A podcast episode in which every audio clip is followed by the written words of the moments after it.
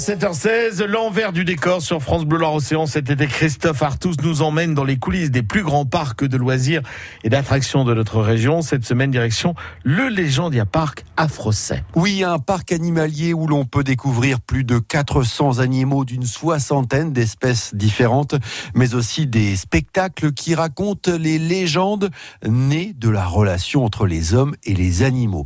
Trois spectacles sont proposés tous les jours, dont la ferme du Sur scène, des animaux de la ferme, vaches, chèvres, ânes et des comédiens. Et justement, j'ai rencontré l'un de ces comédiens, Anthony Aubron. Nous sommes dans les coulisses, euh, juste à l'arrière de la scène.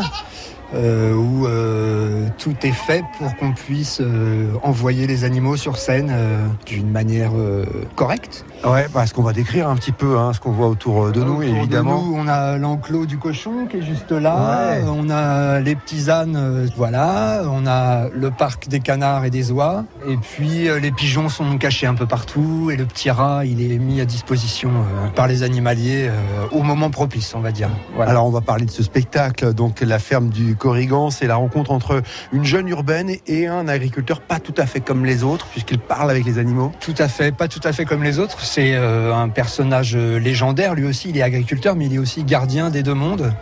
Il protège le passage euh, entre le monde des légendes et le monde de l'homme. Alors particularité de ce spectacle, c'est qu'il y a des comédiens et des animaux comédiens. Comment ça se passe? Comment on joue?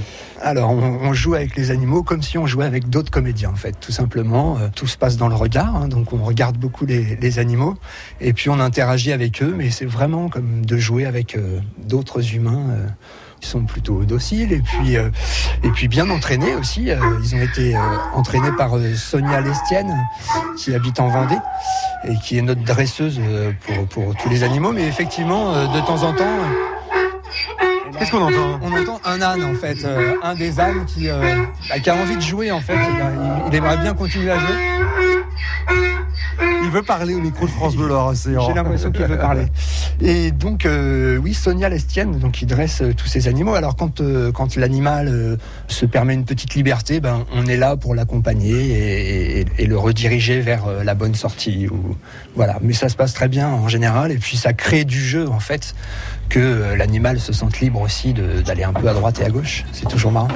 Demain, dans l'envers du décor, je vous emmène découvrir les cervales du Légendia Parc à Frosset. Ce sont des petits félins absolument adorables. Merci beaucoup Christophe Artus. L'envers du décor, c'est également en vidéo sur francebleu.fr et cette semaine, on vous propose de découvrir le métier de soigneur animalier au Légendia Parc. Merci Christophe. À demain, il est 7h19.